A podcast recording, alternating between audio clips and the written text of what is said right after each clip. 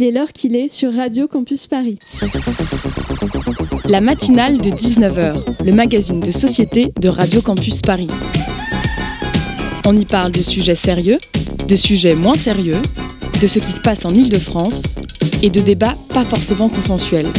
Tous les jours du lundi au jeudi sur le 93.9. Je ne vous l'apprends pas, nous sommes à notre corps défendant une nouvelle fois confinés. Depuis plus d'un an à présent, on nous recommande de sortir un minimum. Recroquevillés chez nous, nos jambes n'ont plus qu'un souvenir lointain de ces soirs où l'on dansait toute la nuit. Nos mains ont oublié le son des applaudissements les soirs de théâtre ou de concert. Nos visages ont disparu sous les masques. On ne sait plus où donner de la tête dans cette situation où l'on ne voit pas plus loin que le bout de notre nez. Pourtant, paradoxalement, c'est bien lui, le corps, qui est au cœur des préoccupations. Avoir une bonne santé, faire du sport, prendre soin de soi. Ne serait-ce pas le moment idéal pour le redécouvrir dans ce qu'il a parfois de plus intime? Nous, les étudiants de Paris 3, nous vous proposons qu'ensemble, nous nous jetions à corps perdu dans ce grand voyage anatomique.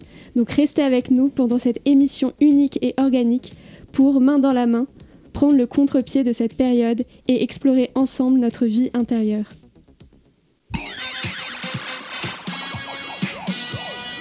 De la tête aux pieds, du visible à l'invisible, au programme de notre petite épopée du corps humain, nous aurons un hymne à la main par Mathieu, le bonheur à portée de pied par Capucine, une chronique qui vaut un rein de Lucas, fiction sonore sur le nez indigné de Solène, une création sonore sur le poumon par Aroujane, une revue de presse sur le ventre qui en dit long sur les médias par Clara, une fable des temps modernes sur la peau par Naïs. Et tout de suite, on écoute l'interview croisée autour des cheveux de Myriam.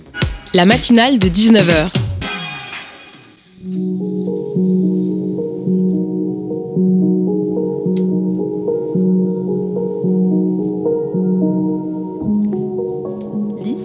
frisé, crépus, ondulé, absent, présent, trop présent, blond, brun, roux, il y a mille et une façons de qualifier nos cheveux. Certains en ont beaucoup, d'autres n'en ont pas. Certains les montrent, d'autres pas. Bien plus que de simples fanères, les cheveux en disent long sur ce que nous sommes, ce que nous dégageons, sur notre état de santé, sur ce que nous voulons être ou ne pas être. La société nous dicte parfois des codes capillaires bien normés, si bien qu'avoir une chevelure de rêve peut vite virer au cauchemar. Cela peut sembler un peu tiré par les cheveux, mais il semblerait que bon nombre d'entre nous rêvent d'avoir les cheveux qu'ils n'ont pas. Trop lisses, pas assez bouclés, trop de volume, trop fin, trop épais. Pourquoi la société intervient-elle autant sur nos têtes? Pourquoi certains types de cheveux sont-ils valorisés et d'autres rejetés? Je suis allée à la rencontre de Mathieu, 18 ans, qui a les cheveux courts et crépus, Juliette, 25 ans, brune, aux cheveux longs et bouclés, et Lila, 28 ans, qui a les cheveux courts, châtains et ondulés. Je les remercie d'avoir accepté de nous raconter leurs cheveux. Donc à savoir si j'ai toujours aimé mes cheveux, je dirais que j'y prêtais pas plus attention ça avant. C'est euh, jusqu'à mes 15-16 ans. Donc euh, voilà, pendant toute mon enfance, je les ai toujours rasés parce que c'était avec euh, ma mère. Ma mère, elle m'a toujours dit qu'il fallait raser et je n'avais pas tant réfléchi. Et c'est en au lycée j'ai commencé un peu à m'interroger sur les cheveux, les cheveux afro, donc les personnes noires en général. Et euh, je me suis dit que, avant tout, c'est, c'est beau. Bah, moi, je trouve ça vraiment beau. Et, euh,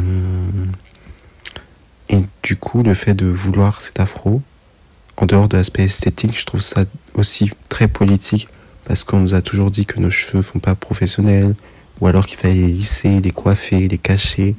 Et euh, donc voilà, c'est un acte politique et esthétique, je dirais. J'ai passé des années, euh, bah, mes années lycée à les lisser et à les décolorer. Euh, parce que euh, toutes mes copines elles avaient les cheveux lisses et euh, moi j'avais beaucoup de mal à les accepter au naturel. Et puis euh, j'avais l'impression euh, que ça faisait pas forcément très coiffé et qu'ils avaient l'air un peu désordonnés et c'est vrai qu'on me le faisait aussi un peu remarquer. Et j'avais jamais trouvé en fait, j'avais beaucoup de mal à trouver mon type de cheveux beau. Euh, je pense aussi que c'était euh, une question de représentation. enfin de sous-représentation de ce type de cheveux dans l'espace public. C'était pas forcément ce qui était très valorisé aussi à, l'époque. Concernant ma relation avec mes cheveux, c'est vrai qu'elle a beaucoup évolué. J'ai pas toujours aimé mes cheveux. Et je me souviens que très jeune, à l'adolescence, j'ai très vite commencé à les, à les lisser. Si je les lissais pas, je faisais des petites boucles ou alors je me souviens qu'à cette période, j'avais commencé à faire des mèches un peu plus claires. Donc c'est vrai que très souvent, mes, cheveux ont été euh, transformés, modifiés. Jusqu'à euh, récemment, un de mes derniers voyages où j'ai euh, ni pris, ni pris de, de boucleur, de lisseur. J'étais allée chez le coiffeur avant de partir pour essayer de retrouver au maximum ma couleur naturelle. Je me suis dit que j'allais repartir de zéro. Et à partir de là, j'ai commencé à apprécier mes cheveux et à les découvrir surtout. Euh, je dis pas que je ne les modifie pas. Parfois, j'aime les boucler, parfois, j'aime euh, leur apporter euh, une autre texture. Donc, euh, je les modifie, mais le chemin de l'acceptation de mes cheveux est en cours.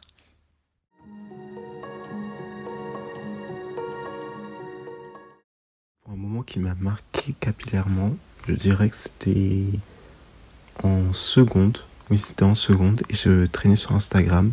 Et je suis tombé sur une femme avec une, un afro. Un afro, mais vraiment immense. Et c'était tellement beau. Et je me suis dit que j'aimerais vraiment avoir ça. Donc, déjà, euh, voilà, je la trouvais tellement solaire, tellement euh, resplendissante. Et euh, je me suis dit que j'aimerais beaucoup faire cet afro-là. il y a quelques années, j'ai perdu beaucoup de cheveux. Euh, c'était suite à un stress et euh, ça devait être aussi lié à un changement de contraception. Et euh, c'est à ce moment-là que j'ai commencé à vraiment prendre soin de mes cheveux et du coup à arrêter de les, me les lisser. Et c'est aussi à ce moment-là que je me suis tournée vers des produits plus naturels.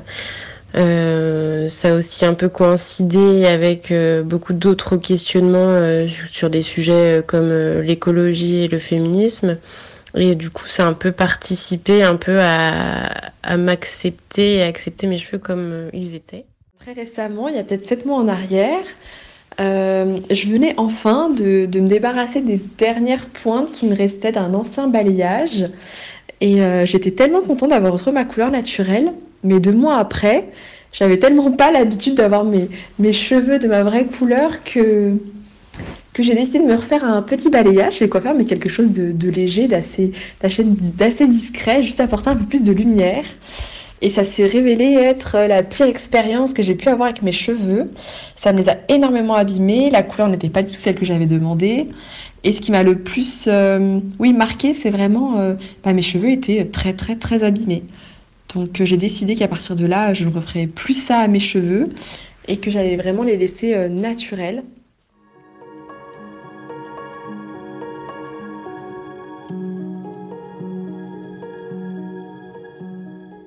Pense que tous les cheveux sont beaux et qu'il faut euh, les aimer.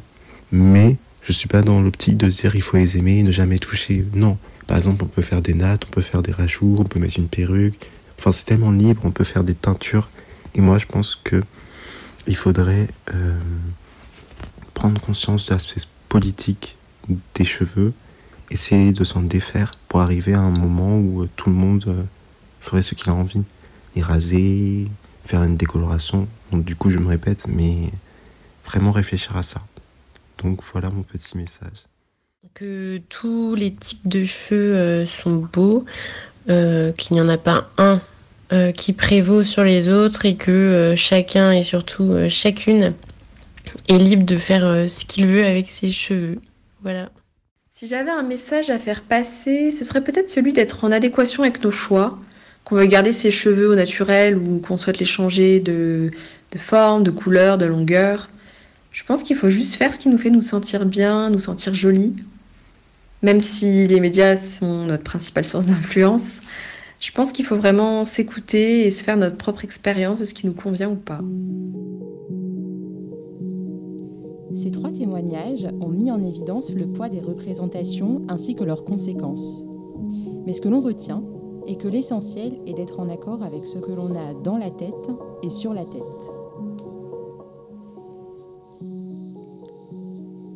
Et c'est bien connu, le coiffeur est le lieu idéal pour feuilleter les magazines.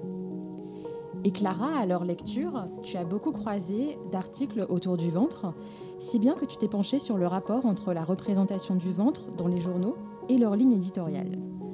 En effet, le ventre est la véritable star de notre corps. Cet organe, que dis-je, cet élément central de notre vie, est l'un des seuls qui fait la couverture des journaux. Si bien que ce n'est pas pour rien que l'expression être le nombril du monde existe, puisque ce fameux nombril, et plus généralement notre ventre, on en parle beaucoup. Et dans quel type de journaux? En réalité, dans tous les journaux, mais pour des raisons différentes. La première raison, et celle qui est la plus fréquente, suit cette idée que bien manger rime avec bonne santé. Si bien que pour Madame Figaro, il semble nécessaire d'avoir une section particulière nommée nutrition. Attention à ne pas la confondre avec la catégorie cuisine qui apparemment est différente, et dans laquelle on trouve cet article datant de novembre 2020 intitulé Et si on profitait du confinement et du télétravail pour ne plus grignoter à la nuit tombée? Cet article décrit les bienfaits de manger tôt, vers 18-19 heures, et de pratiquer ce qu'il nomme le jeûne nocturne, ce qui permettrait de réduire le diabète et éviter un vieillissement prématuré des cellules. Dans le même genre, le primat de ce mois-ci nous propose un dossier entier nutrition et équilibre, avec notamment un coup de projecteur sur les 5 faux amis de la minceur, ou encore une page Cuisine Light, qui ne doit pas être confondue avec la page Cuisine Saine, qui apparemment est aussi différente. Et sur cette page, Florence Den nous aide à faire notre choix chez le pâtissier pour prendre le gâteau le plus léger. Alors, petite astuce, apparemment, il faut privilégier le Saint-Honoré au Paris-Brest. Au-delà de l'aspect anecdotique, c'est même plus tant le ventre plat que cette presse dite féminine met en avant, mais elle affirme que notre bien-être passe avant tout par une alimentation très régulée, très réfléchie, par tout un tas de types de jeûnes, et que leur vertu ne serait pas que sur le plan physique, mais aussi psychologique, comme le signale cet article, plus scientifique cette fois, du Monde de décembre 2020 nommé Parle à mon ventre, ma tête est malade. Sandrine Gabu nous y explique que les chercheurs ont montré que chez des souris, une modification de la flore intestinale peut être à l'origine d'un état dépressif. Alors serions-nous comme ces souris? Autrement dit, c'est un peu euh, dis-moi ce que tu manges, je te dirai ce qui tu es. En effet, et j'irai même plus loin. Avec les actualités des derniers mois, je dirais même dis-moi ce que tu manges, je te dirai pour qui tu votes. Parce que le ventre est aussi un espace politique. Il est au cœur d'un sujet controversé dans l'actualité des derniers mois, le repas végétarien à la cantine. Proposé par le maire de Lyon, cette idée a inspiré à Étienne de Montely du Figaro un petit article intitulé Menu, où il qualifie l'idée du maire d'une lubie soutenue par une idéologie végétarienne, en concluant son propos ainsi On n'est pas sûr que ce qui sera proposé aux enfants restera un menu plaisir. On reste donc finalement dans cette idée que le repas végétarien non seulement n'est pas envisageable ni nécessaire à la protection de l'environnement, mais qu'il enlèverait toute saveur à la nourriture, selon cet édito, alors qu'au même moment, chez Madame Figaro, on nous présente les bienfaits du jeûne. Ces débats autour du végétarisme ont été aussi l'occasion pour Le Monde de publier un article Non, il n'est pas indispensable de manger de la viande pour être en bonne santé, d'après un consensus scientifique. Donc il est clair que ce débat n'est pas réellement nutritionnel, mais bien politique et éthique. À part en parlant de nourriture, le ventre est-il présent sous une autre forme dans les journaux? Oui, tout à fait. La langue française regorge d'expressions autour du ventre et la plus utilisée ces derniers temps est la peur au ventre, pour évoquer la situation des ouvriers ou de tous ceux qui ont dû reprendre le travail tôt en cette période de pandémie, comme euh, dans un article de Libération en avril 2020. Là encore, le choix de l'expression n'est pas anodine. Le ventre est encore le cœur de nos émotions. Finalement, que retenir de notre petit parcours? Au-delà des polémiques, des questions de régime ou même d'expression de la langue, parler du ventre, c'est parler de notre rapport avec nous-mêmes, d'un état de notre société, de notre culture aussi, d'où l'importance de permettre à tous et à toutes, notamment en ce moment de crise sociale, d'en prendre soin et de se remplir la panse. Parce que, comme l'écrit très bien La Fontaine, ventre affamé n'a point d'oreille. La matinale de 19h. Revenons un instant sur l'utilité des fables et des autres contes qui ont bercé nos enfances. Pas les versions soft et édulcorées enrobées de sucre et de douceur servies par Disney et compagnie, mais les anciennes versions des frères Grimm et Perrault. celle où les méchantes belles-sœurs de Cendrillon se font crever les yeux par des oiseaux, et où la petite sirène est transformée en écume alors que l'amour de sa vie part avec une autre. Ces contes qui ont laissé une morale pour inculquer le bon sens à nos enfants. Alors voici, pour ravir vos oreilles, une petite fable des temps modernes qui va nous être contée par Naïs. Il était une fois, il n'y a pas si longtemps, un homme. Cet homme, malgré la situation sanitaire qui dure depuis un an maintenant, ne mettait toujours pas de masque. Non seulement il n'en portait pas, mais en plus, lorsqu'on lui demandait d'en porter un, il se faisait un devoir de dire un maximum de mots en paix pour bien postillonner. Portière, papillon, piston, hippopotame. Les gens râlaient, mais ça n'allait pas plus loin. L'homme continuait sa vie, postillonnant au besoin et évitant les amendes de 135 euros. Cependant, cette chance insolente ne devait pas durer. Un jour, il dérangea la mauvaise personne. Jeune homme, jeune homme, s'il vous plaît, pourriez-vous mettre un masque? Pichet, apoplexie, paraplégie. C'est ainsi que vous le prenez. Alors, médusé, l'homme vit la vieille femme se transformer en fée. Si tu n'es pas capable de bien te tenir en société, alors tu seras transformé en canapé. Euh, mais enfin, c'est une blague. Qui êtes-vous? Pourquoi? Comment? Trop tard cependant. Le métro s'arrêta et la femme descendit. L'homme, bouche bée, regarda autour de lui, mais personne n'avait planché. En même temps, dans la ligne 13 à l'heure de pointe, personne ne peut rien remarquer. De retour chez lui, il essaya de se raisonner. Oh, j'ai dû rêver, hein. c'était qu'une vieille folle. De toute façon, je crois pas plus à sa malédiction qu'aux prédictions des voyants. Et il passa le reste de la soirée sans plus y penser. Cependant, alors qu'il se brossait les dents, il remarqua quelque chose d'étrange sur sa main. Une pâquerette venait d'y apparaître. Étonné, il se mit à se frotter les mains sous l'eau, mais rien n'y faisait. Oh, pourquoi ça part pas? C'est trop bizarre. Et plus le temps avançait, plus ça empirait. Les fleurs semblaient pousser sur lui. Il en avait désormais partout sur le corps. Paniqué, il appela les secours. Euh, oui, allô euh, J'appelle parce que j'ai des espèces de tatouages de fleurs qui ont apparu sur moi. Monsieur, il y a de vraies urgences qui attendent. Mais c'est pas une blague. Allez vous coucher et si ce n'est pas parti demain matin, euh, venez nous voir. mais. Bonne soirée. Minuit sonnait et il n'y comprenait rien. Il avait tout essayé. Une douche froide, chaude. Il avait frotté presque jusqu'au sang. Mais malgré tous ses efforts, les fleurs ne partaient pas. Et sa peau prenait petit à petit une teinte jaunâtre. Cherchant un peu de réconfort, il appela un ami. Il était fatigué et se sentait lourd. C'est vraiment bizarre ce qui t'arrive. T'as essayé d'appeler les urgences? Ouais, ils ont cru que c'était une blague et ils m'ont raccroché au nez. Bah, vas-y directement. Ah, et je peux pas, il y a couvre-feu. Depuis quand ça te dérange de pas respecter les règles? Bah, réfléchis, c'est plus facile de se faire choper quand t'es seul dans la rue que quand t'es dans une foule. Mmh, ouais, moi ça me dérange pas de te rejoindre. hein. Tu veux que je vienne? Oh, t'inquiète, ça peut pas être pire. Bah, Je passerai quand même demain matin. Envoie une photo quand même que je vois l'étendue des dégâts. Ok, euh, mais je pense pas que tu puisses m'aider, je... L'homme ressentit une vive douleur au crâne.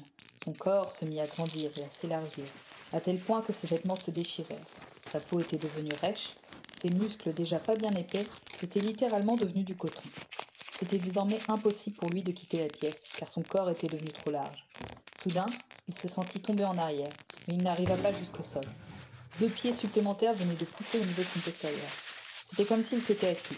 Il voulut se relever, et même en y mettant toutes ses forces, il n'arrivait pas à bouger un petit doigt. Son corps était devenu trop lourd. Ses bras, comme figés, prenaient la forme de deux accoudoirs séparés par deux mètres l'un de l'autre. Il essaya d'appeler à l'aide, mais aucun son ne voulait sortir de sa bouche. Il regarda autour de lui, mais ne voyait rien, à part ce qui avait été sa peau, mais qui ressemblait plus désormais à un vieux tissu teint en jaune couvert de pâquerettes. Il se sentait lourd et moelleux, et après une dernière tentative d'appel à l'aide, il sombra dans l'inconscience. Euh, mec, t'es là? Tu vas bien? Bon, sérieux, c'est pas drôle. Bouge pas, j'appelle les secours. Alerté par son ami, les secours arrivèrent peu de temps après, mais ils ne trouvèrent rien d'étrange, si ce n'est un canapé jaune à fleurs au plein milieu du salon, entouré de morceaux de vêtements et un téléphone portable posé juste à côté. Après plusieurs mois de recherches infructueuses, la famille se résigna à la disparition du jeune homme et se décida à donner ses meubles et ses affaires à des associations caritatives. Et l'ironie de la situation pour lui, qui ne faisait pas l'effort de porter un masque pour se protéger et protéger les autres, c'est qu'il se retrouva dans une salle d'attente d'hôpital et passa le restant de ses jours à supporter les fesses des malades des différentes épidémies. Alors pour vous, auditeurs qui m'écoutez, voici une morale à laquelle vous devez vous raccrocher. Mettez votre masque, ne prenez pas à la légère les règles de sécurité faites pour vous protéger, car vous risquez d'être covidé et bien plus que ça, transformé en canapé. La matinale de 19h.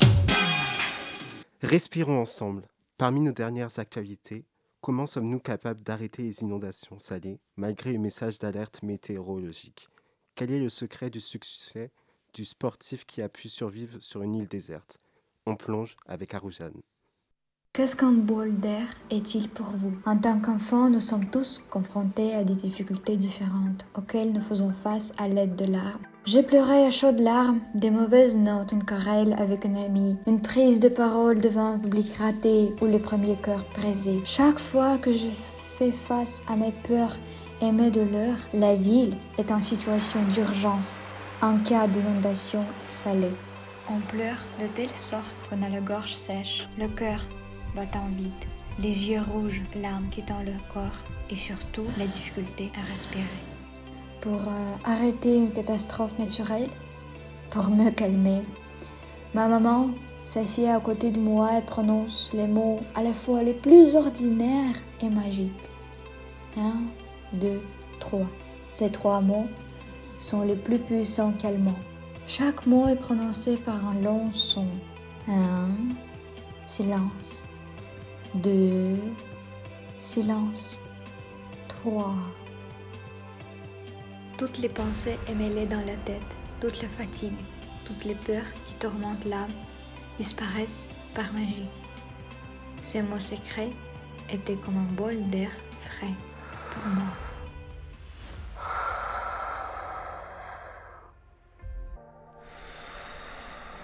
Qu'est-ce qu'un bol d'air est-il pour vous 1, 2, 3. Respire-toi. Pourrez-vous survivre sur une île inhabitée, tout en silence et en pleine solitude, dans l'obscurité totale? À 5 ans, je commençais à nager. À 13 ans, j'ai déjà fait partie de l'équipe nationale junior de natation. J'ai 18 ans et je suis perdue sur une île déserte.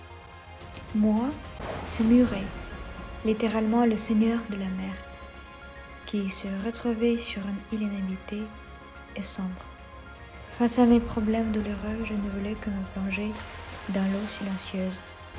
En ce moment-là, tu comprends que l'eau est à la fois ton ami et adversaire. J'ai trouvé un guide de survie sur une île déserte.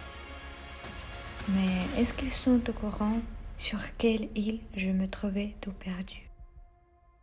Le premier pas sur une île inhabitée est de comprendre la situation et l'accepter telle qu'elle. Accident, hôpital, impossibilité à nager, perte de rêve. Vous voyez de quoi je parle? Ma vie ruinée m'a envoyé sur cette île déserte pour oublier tout ce qui me fait mal. Je ne voulais voir personne. La solitude est devenue un seul moyen d'éviter les souffrances. Étape 2. Prenez une grande respiration avant de traverser l'océan de peur. Trouvez votre bol d'air frais. Qu'est-ce qui est mon bol d'air? L'oxygène, on ne peut pas vivre sans. Pour ma part, l'eau, c'est ma source extrêmement vitale. C'est ce qui me permet de respirer à plein poumon. Et enfin, vous pouvez vous sauver vous-même Aujourd'hui, on gagne ou on perd. Mon entraîneur me dit toujours qu'on peut trouver d'autres solutions. Et la vie peut continuer même en changeant de courant. Il répète. 1, 2, 3. Respire-toi. À cette fois, je vais gagner cette compétition. J'espère que vous avez apprécié cette création. Et maintenant, on va écouter Lucas, qui va nous expliquer avec tout son génie qui fait de lui la personne qu'il est aujourd'hui, avec une légitimité qui vous dépasse tous, car il s'agit d'un sujet qu'il maîtrise et connaît par cœur, à tel point qu'il a écrit ce lancement. Lucas va nous expliquer en quoi le rein est le meilleur organe du corps. On parle souvent de notre rapport au corps, mais pas tant que ça de sa valeur. Alors que sur le marché noir, un rein, ça peut valoir énormément. Selon le magazine Popular Science, un rein, ça vaudrait 20 000 dollars en Inde, 40 000 dollars en Chine et 160 000 dollars en Israël. C'est plus de 3 Tesla Model 3. C'est énorme. Au lieu de faire un prêt, les banques, elles devraient nous proposer de racheter un de nos reins. On n'est pas né avec deux reins pour rien. On peut se permettre d'en vendre un et survivre en étant plutôt stable. Contrairement aux poumons, où si t'en perds un, t'es mort. J'ai vu, il y avait un jeune qui avait vendu son rein pour s'acheter l'iPhone qui venait de sortir. Et on peut dire qu'il aurait dû se renseigner sur les tarifs. Ça vaut clairement plus qu'un iPhone. Le mec doit sûrement croire à la blague de si ta main est plus grande que ta tête, t'as le cancer. J'envisage de partir chez mes parents. Je vais peut-être prendre un, un, billet pour Tel Aviv, revenir avec une cicatrice dans le ventre et un nouvel appartement. Ça pèse 150 grammes, on sent aucune différence avec un rein en moins. Mais là, tu nous parles d'une astuce assez impressionnante. Financièrement, c'est super intéressant. Je vais m'y mettre, je pense. Non, car rien n'est tout rose. Le rein, c'est super utile. On pourrait croire qu'un rein, ça sert à rien, mais pas du tout. Les poumons, ça sert à rien. Les reins, ça filtre le sang et ça le purifie. C'est-à-dire que quand on mange un tacos 3 viandes sauce algérienne, supplément lardon, de volaille, évidemment. L'organe qui empêche votre sang d'être tout gras, c'est le rein. Le rein, c'est incroyable. En 4 minutes, un rein, ça reçoit et ça purifie tout le sang d'un corps humain adulte. Le modèle de base pour l'étude, c'est The Rock. Pour Sarkozy, ça prend environ 30 secondes de purifier son sang. C'est hyper efficace et beaucoup mieux que les poumons qui avalent juste de l'oxygène et qui recrachent du CO2. Les poumons, c'est juste un arbre inversé. Gustativement parlant, c'est super bon. Les rognons avec des pâtes, c'est incroyable. Alors que personne mange des poumons d'animaux. C'est impropre à la consommation et si vous le faites, je vous connais pas donc ça compte pas. Comme en politique, le meilleur rein c'est celui de droite la plupart du temps. Vendez votre rein de gauche. De toute façon, ça doit probablement être un islamo-gauchiste et on sait à quel point ça peut être dangereux pour les universités. Les reins sont situés dans la région lombaire, dans l'espace rétro-péritonéal, dans l'abdomen. Ça sert à éliminer les toxines qui rentrent dans le corps, contrairement aux autres organes qui subissent comme des victimes.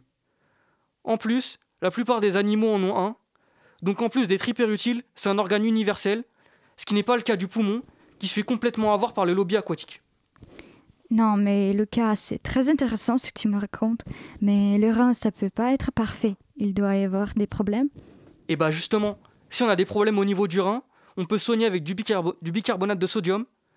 C'est-à-dire que le rein, c'est un organe qui peut soigner en buvant du coca. Je crois pas que le poumon il soit capable de faire ça.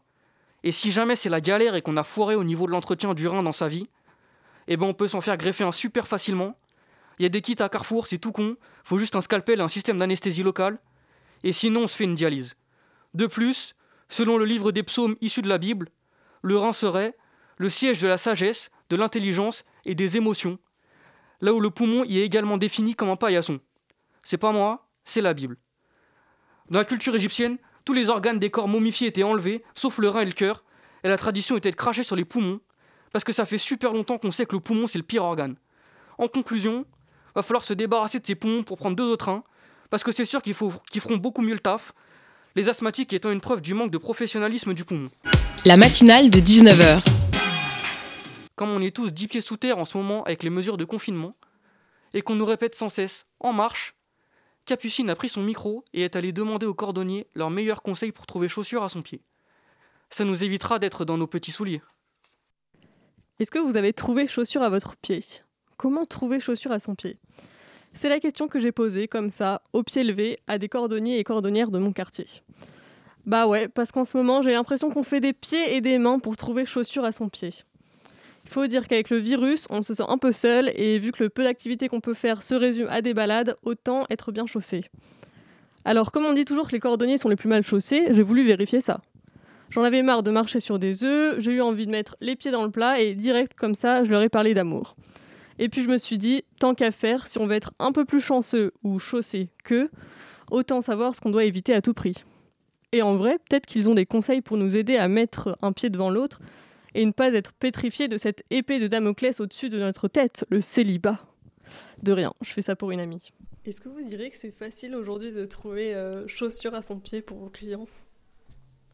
Surtout pour les femmes qui font quelque chose du 35. 36, ça c'est euh, compliqué pour ces femmes. C'est quoi justement le conseil que vous pouvez donner à quelqu'un qui a du mal à trouver euh, chaussures à son pied? Il faut, c'est une marque ou une autre, c'est pas la même forme. Ce qu'il faut, il faut essayer. Hein. Essayer avec les chaussures et marcher un peu avec, savoir si les chaussures vous vont bien.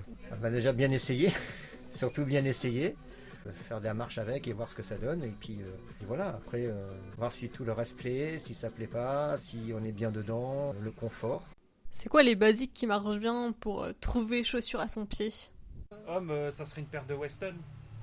pour les, ça serait plutôt en général ce qui revient, c'est des répétos, pas mal de répétos. Ou sinon la marque Bobby's. Voilà, je fais de la pub en même temps. Une autre question importante, on dit souvent que les cordonniers sont les plus mal chaussés. Est-ce que c'est vrai? Qu'est-ce que vous en dites? Ça, c'est pas forcément vrai. non, il y a des cordonniers qui aiment bien s'occuper de ses soucis quand même. Oui, non, oui, non, ça, ça, varie en fonction de. Mais généralement, les cordonniers, sont toujours, ils passent toujours après, parce que euh, on fait toujours nos chaussures après ceux des clients. Mais généralement, on a quand même des belles chaussures. Un dernier conseil pour la route? Alors quand on est bien dans ses baskets, on est bien dans sa tête. Euh, bon courage. Et oui, même si vous n'en avez rien à cirer du, virus actuel, vous ne pouvez pas nier que les chances de trouver chaussures à son pied sont plus minces. En fait, elles sont même carrément piétinées par des mesures aussi tu la rencontres que tu l'amour. Pourtant, il y a bien de l'espoir. Même les cordonniers qu'on disait pourtant condamnés depuis l'aube des temps au malheur en amour, ils arrivent à trouver chaussures à leurs pieds. Énorme scoop, franchement, apprendre ça, surtout en ce moment, c'est le pied. En tout cas, pensez à changer vos baskets si vous vous sentez pas en forme, c'est peut-être la clé du problème pour trouver l'âme sœur. Et moi aussi, j'ai décidé d'ailleurs de faire un pied de nez à ces rancœurs et amertumes qu'on nourrit vis-à-vis de cette partie du corps qui est pourtant vitale, le pied. Bah oui, parce qu'avoir l'expression classique être bête comme ses pieds, pas besoin d'en être un pour se rendre compte qu'on les aime pas beaucoup nos pieds. Si on prend ce mot au pied de la lettre, il est défini comme la partie terminale du membre inférieur, articulé avec la jambe, permettant l'appui au sol dans la station de, debout et la marche. Le pied, c'est donc un ancrage fort de nos vies, qui nous permet de nous tenir debout, d'avancer pas après pas. Et non, ça n'est pas un piège, c'est bien au pied que je vais dresser un éloge. Il faut dire que c'est grâce à nos pieds qu'on peut se tenir debout, c'est ce qui nous rattache à la grande lignée des humains. Peu importe qu'on soit confiné, nos pieds, eux, restent libres pour danser, marcher, explorer. Irrévérencieux dans le pied de nez, il est toujours là pour nous secouer quand on s'avoue vaincu avec un coup de pied au cul, mais n'hésite pas à nous rappeler de lever le pied quand il nous voit épuisés. À défaut de chaussures à son pied, on a donc tous besoin au moins d'un pied dans nos vies. La matinale de 19h. J'ai joué dans une pièce de théâtre, très beau décor, les lumières, les costumes, tout était top. Et là, silence.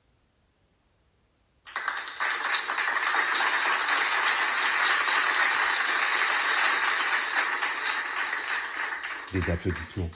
Autour de moi, les spectateurs. Les claquements de mains. Oui, voilà, les mains. C'est amas de chair, d'os et de peau. Ce spectacle m'a rappelé que les mains ne sont pas que l'organe du toucher, mais également l'organe de l'ouïe. Et parfois, la cause de bien des problèmes. Autre spectacle, autre public, Mathieu Martin, moi au piano. 15 juin 2015, un été sec, un morceau, interstellar. Comment l'oublier? 14 juin 2015, 14h15, la manicure habituelle et une idée soudaine, une très mauvaise idée soudaine, me mettre du vernis noir. Vous me direz, cette couleur me présageait la suite. Ce fameux 15 juin 2015, je joue mon morceau, je le connais parfaitement. Mes épaules sont souples, mon pied sur la pédale également. Mes mains sautent sur les touches, mon vernis noir est parfaitement mis. Tout est parfait. Mais attendez. Stop un morceau de vernis sans égard tombe de mon doigt et se pose sur une touche. Que faire dès lors? Je ne vois plus que ça, je me déconcentre. Première fausse note. Mes épaules se crispent. Horreur, j'allette, de l'air, de l'eau, quelque chose. Deuxième fausse note. Je tremble, je ne contrôle plus mon corps, ce sont des spasmes, malheur, ce n'est plus mon vernis noir qui tombe, mais mes ongles. Tout tombe, tout coule. Cette goutte de sueur cruelle, tenace qui coule le long de mon corps. Quand va-t-elle s'arrêter? Aux grâces, au malheur, au désespoir. Elle ruisselle, véritable torrent qui parcourbe les courbes de ma peau. Tant de souffrance, tant de tourments. Pour ne pas s'arrêter là, une explosion olfactive s'ensuit, parcourant toute la salle. C'est insoutenable, un enfant se met à pleurer. Mes mains s'effritent, elles, elles qui m'ont abandonné. Traîtresse, vais-je pleurer maintenant? Tout est perdu, tout est fichu, tout est foutu. Vais-je continuer?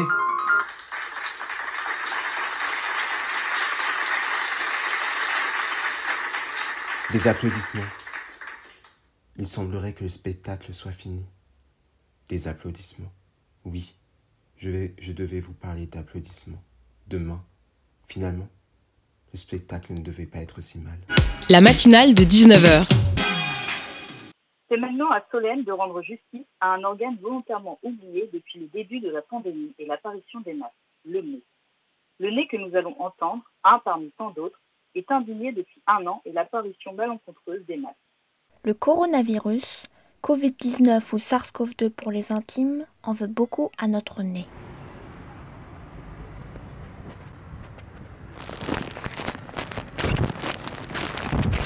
Je ne vois plus rien. Arrêtez. Calme-toi, c'est pour ton bien. Sinon, je vais l'attraper. Attraper, attraper, c'est bien beau. Mais qui te dit que c'est par moi qui va t'atteindre? Les mains, elles, restent libres. Tu ne leur mets pas de gants dès que tu sors, à ce que je sache. Oh non, tu vas pas recommencer. Le gel hydroalcoolique existe pour elle.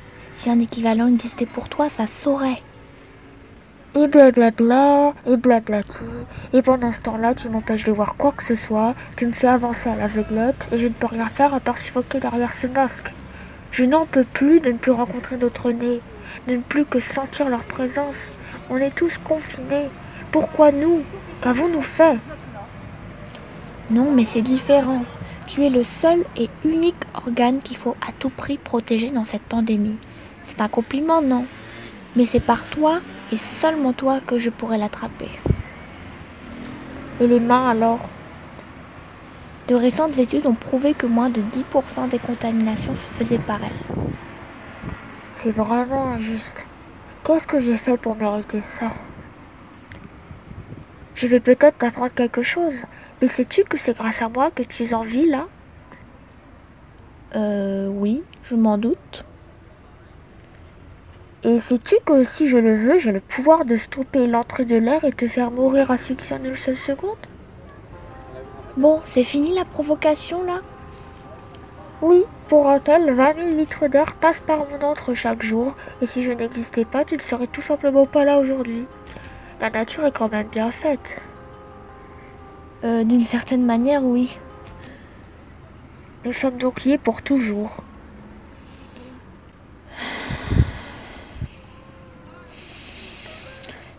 Continues... De toute façon, que fais-tu contre moi Si tu me fais taire, tu meurs.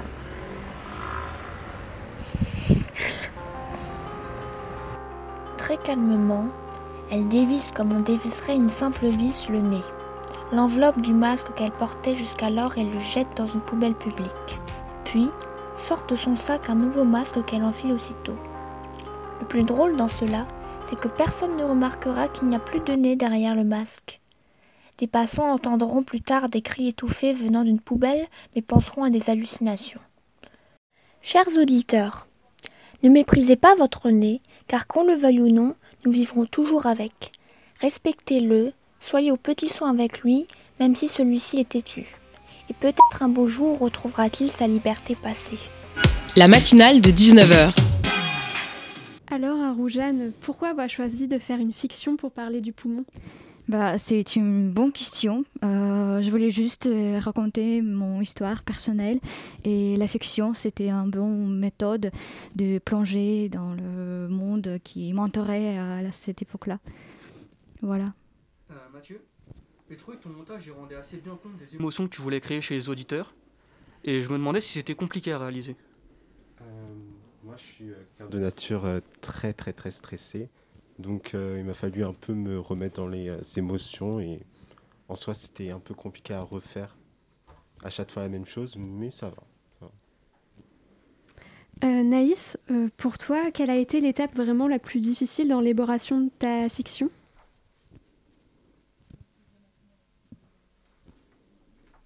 Parce que en soi, transformation en fauteuil, on voit, en table, on voit, en lampe, on voit, mais canapé, c'est beaucoup moins évident.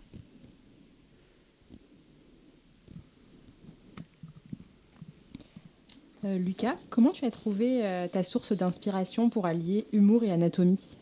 Eh bah, J'avais lu cet article bah, sur le jeune homme qui avait acheté un, vendu son rein pour s'acheter un iPhone. Et quand on a par euh, parlé de faire une émission à propos du corps humain, j'ai tout de suite pensé à ça et j'ai développé autour.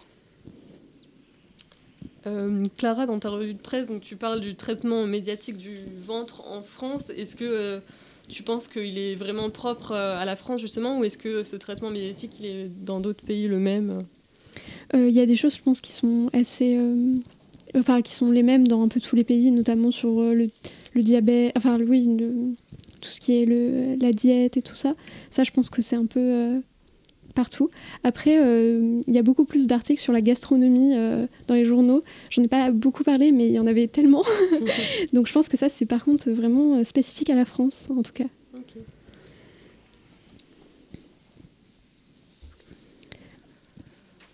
Capucine, s'intéresser à la vie amoureuse d'inconnus, ça devait être assez délicat. Est-ce que tu as eu des difficultés à rentrer dans l'intimité de ces cordonniers et cordonnières?